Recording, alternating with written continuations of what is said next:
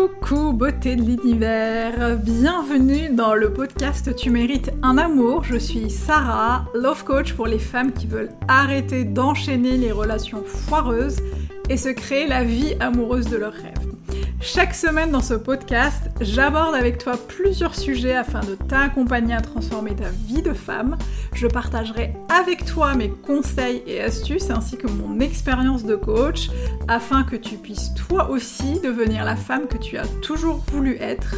Alors installe-toi confortablement et c'est parti pour un nouvel épisode de Tu mérites un amour.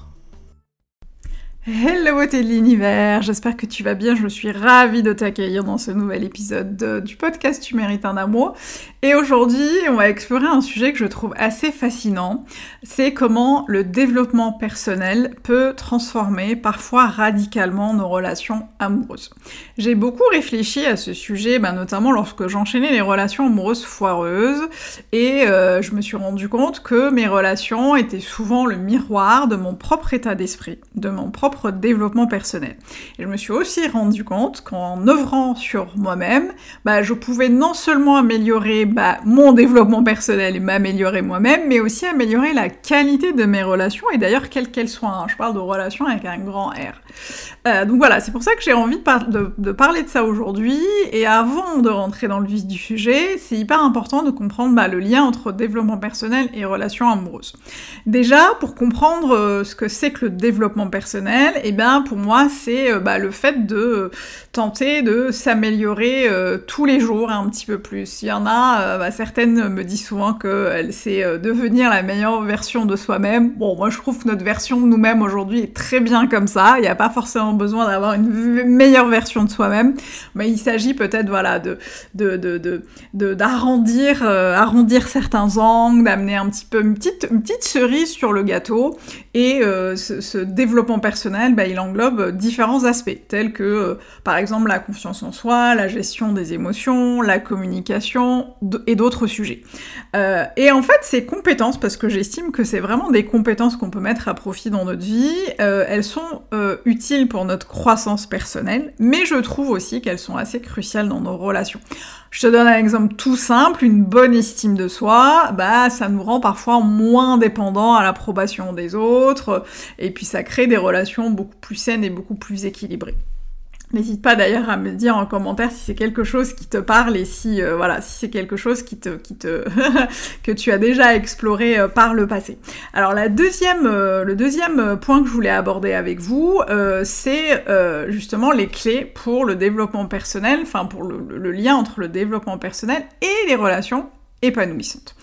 Euh, par exemple, en parlant de confiance en soi, puisqu'on l'a évoqué juste avant, euh, je trouve que le fait d'œuvrer sur la confiance en soi, de la renforcer, d'être de, plus en plus confiante, c'est euh, bah, nous permettre d'être plus, comment dire, de fixer en fait des limites saines et de communiquer nos besoins. Tu sais combien j'en parle tout le temps.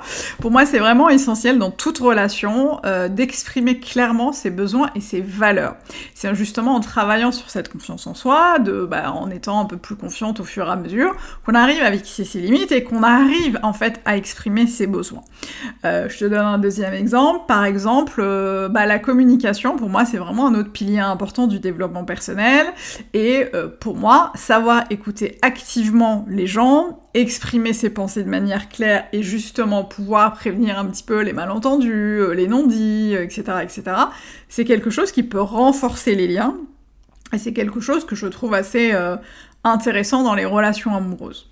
Il y a aussi un autre sujet euh, que j'ai beaucoup évoqué aussi en podcast, c'est la gestion des conflits qui sont parfois négligés qui est parfois négligée, la gestion des conflits, et qui est assez vitale, je trouve, dans une relation amoureuse. C'est euh, important d'apprendre à désamorcer les tensions, à trouver des, solutions bah, qui sont un peu gagnant-gagnant pour tout le monde, hein, puisque dans une relation amoureuse, quelle qu'elle soit, ce n'est pas toujours, les choses ne sont pas toujours linéaires, les, le, c'est pas toujours rose, hein, on vit pas dans un monde de bisounours, il y a des hauts, il y a des bas, il y a des compromis qu'on peut faire, parfois il y a des choses qui ne sont pas toujours agréables, mais c'est comme ça qu'on construit une relation amoureuse, c'est en mettant en place un certain nombre de choses qui nous permettent justement de gérer des conflits. Ce que j'entends par conflit, euh, c'est euh, bah, par exemple des désaccords qu'on peut avoir sur des sujets euh, politiques, religieux, euh, professionnels, etc., etc. Je, je parle de, conflits mineurs. Hein. Là, je ne parle pas forcément de, de maltraitance, d'agression, d'abus, etc., etc. Même si j'aime pas du tout le mot, abus et je le retire d'ailleurs. Et je, vous dirai peut-être un jour, je te dirai un jour peut-être pourquoi, mais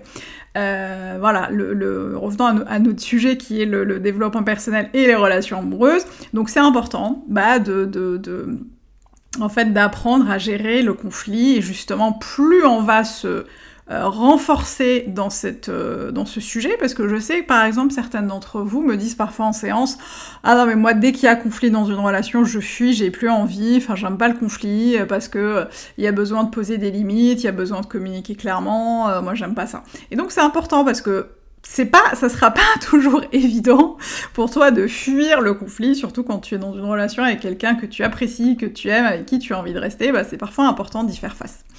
Euh, ensuite, je trouve que le, le, fait de faire preuve d'empathie, de compréhension, c'est quelque chose aussi qui est important. Puisque se mettre à la place de l'autre enrichit en fait la relation, favorise aussi un climat de respect mutuel, d'entraide, de partage, d'écoute, etc., etc. Donc pour moi, voilà, je, t'ai donné quelques clés de dev perso hein, pour des relations euh, épanouies. D'ailleurs, n'hésite pas à nous en donner d'autres, hein, soit en commentaire hein, si euh, la plateforme d'écoute le permet, ou sur Instagram. Euh, entrepreneurlife.com puisque c'est le, compte sur lequel je partage énormément de choses et notamment le podcast. Donc voilà, on a parlé de confiance en soi, on a parlé de communication, on a parlé de gestion de conflit, on a parlé d'écoute, d'empathie, de compréhension.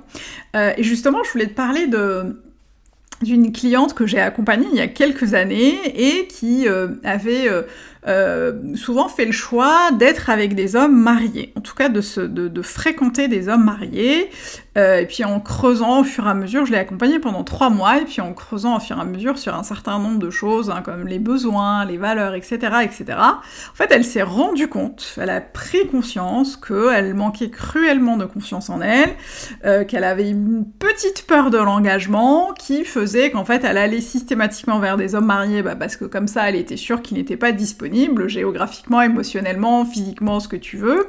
Et puis surtout, elle n'avait pas euh, forcément les, les les, ressources à ce moment-là pour poser des limites et pour dire bah non en fait moi je veux une relation euh, engageante, je veux une relation sérieuse, je veux me poser, je veux euh, en plus elle c'est quelqu'un euh, c'est une femme qui voulait des enfants donc voilà c'est quelque chose qu'elle a eu du mal en tout cas jusqu'à ce qu'on travaille ensemble à, à exprimer, à, poser sur la table et au fur et à mesure en travaillant sur la confiance en soi, bah en fait elle a pu sortir de cette dernière relation qui était un petit peu toxique bah, pour retrouver aujourd'hui bah, un partenaire qui euh, la respecte, qui la valorise, avec qui elle fait des projets, parce que j'ai régulièrement de ces nouvelles. Et euh, je trouve ça hyper intéressant parce qu'en plus, elle a euh, travaillé sur le fait d'améliorer sa communication pour pouvoir justement exprimer clairement ses besoins, ses valeurs, ce qu'elle attendait d'une relation, ce qu'elle attendait d'un partenaire, etc., etc. Donc par exemple, ce que tu peux faire, hein, si je peux euh, me permettre de te donner quelques conseils pratiques, ce que tu peux faire pour euh, euh œuvrer sur, par exemple, l'estime de soi, c'est de noter, par exemple, tous les jours, bah, trois choses que tu apprécies chez toi. je trouve que l'exercice peut paraître assez anodin, parce qu'on se dit, ouais, bon, ça va, je peux le faire, mais c'est évident. Mais en fait, c'est pas si évident que ça, parce que si tu le fais tous les jours et que tu cherches tous les jours des choses différentes, bah ça va te pousser à réfléchir, ça va te pousser à creuser, ça va te pousser à aller découvrir des choses en toi que tu n'avais pas forcément identifiées. Donc je trouve euh, cet exercice assez simple mais hyper intéressant. Euh, ensuite, en matière de communication, par exemple, bah euh, moi j'aime beaucoup écouter, enfin pratiquer l'écoute active parce que ça permet en fait de se concentrer entièrement sur ce que l'autre dit sans penser forcément à comment je vais lui répondre. Comment je vais répondre à cette personne? Comment je vais me défendre? Comment je vais euh, euh, apporter euh, un argumentaire? En fait, si tu te, si tu prends le temps de t'observer, il nous arrive régulièrement en fait d'écouter les gens en attendant de répondre, en attendant, en, en, étant déjà en train de préparer notre réponse, alors qu'en fait l'écoute active, c'est de se dire Ok, je vais écouter la personne sans forcément penser à ma réponse, et puis on verra à la fin de, ce que la personne a à me dire, comment j'ai envie de répondre, comment je me sens, qu'est-ce que ça me fait, qu'est-ce que ça implique chez moi, quelles émotions euh, me traversent, etc., etc. Je trouve ça hyper intéressant, notamment dans une relation amoureuse. Euh, de ne pas être dans un espèce de fight communicatif, un fight de communication, où tu es tout le temps en train de préparer euh, ta réponse. C'est hyper important de se détacher de il faut absolument que je réponde, il faut absolument que je trouve une réponse euh, pertinente, que je dégomme un peu l'argument que l'autre me présente. parce que en fait l'écoute active permet aussi d'apprendre beaucoup de choses sur soi. moi j'aime beaucoup le livre Le 5 langages, les cinq langages de l'amour de Gary Chapman, c'est une lecture qui est assez intéressante pour comprendre ses besoins euh, en termes de relations. Alors, tu prends ce qu'il y a à apprendre et voilà, moi je prends pas tout n'est pas forcément à prendre dans, ce bouquin, il y a beaucoup de choses avec lesquelles je suis pas d'accord, mais je trouve ça intéressant pour comprendre bah euh, qu'est-ce qui nous convient et surtout pourquoi, parfois tu as l'impression que tu n'es pas à ta place dans une relation. Sans doute parce que l'autre exprime son amour de manière différente de celle à laquelle tu t'attends et c'est hyper intéressant justement de réfléchir à euh, est-ce que le langage de l'amour que j'attendais jusque-là est vraiment celui qui me correspond? Euh, Parfois c'est oui, parfois c'est non, et donc c'est c'est intéressant, je pense, de voilà de, creuser un petit peu le sujet. Voilà, on arrive à la fin de, de cet épisode. je trouve intéressant aussi de se rappeler que le dev perso, bah c'est pas un voyage solitaire. Je sais que quand on parle de développement personnel, on a parfois euh, tendance à penser que c'est soit avec soi, euh, dans un univers un petit peu dans sa bulle, quoi, dans un univers un petit peu fermé. Euh, et en fait, c'est pas vrai. C'est quelque chose qui influence vachement nos relations. C'est, on est en interaction permanente avec les gens. Donc notre développement personnel va forcément se faire avec les autres, va forcément rayonner sur les autres, et va forcément impacter les autres.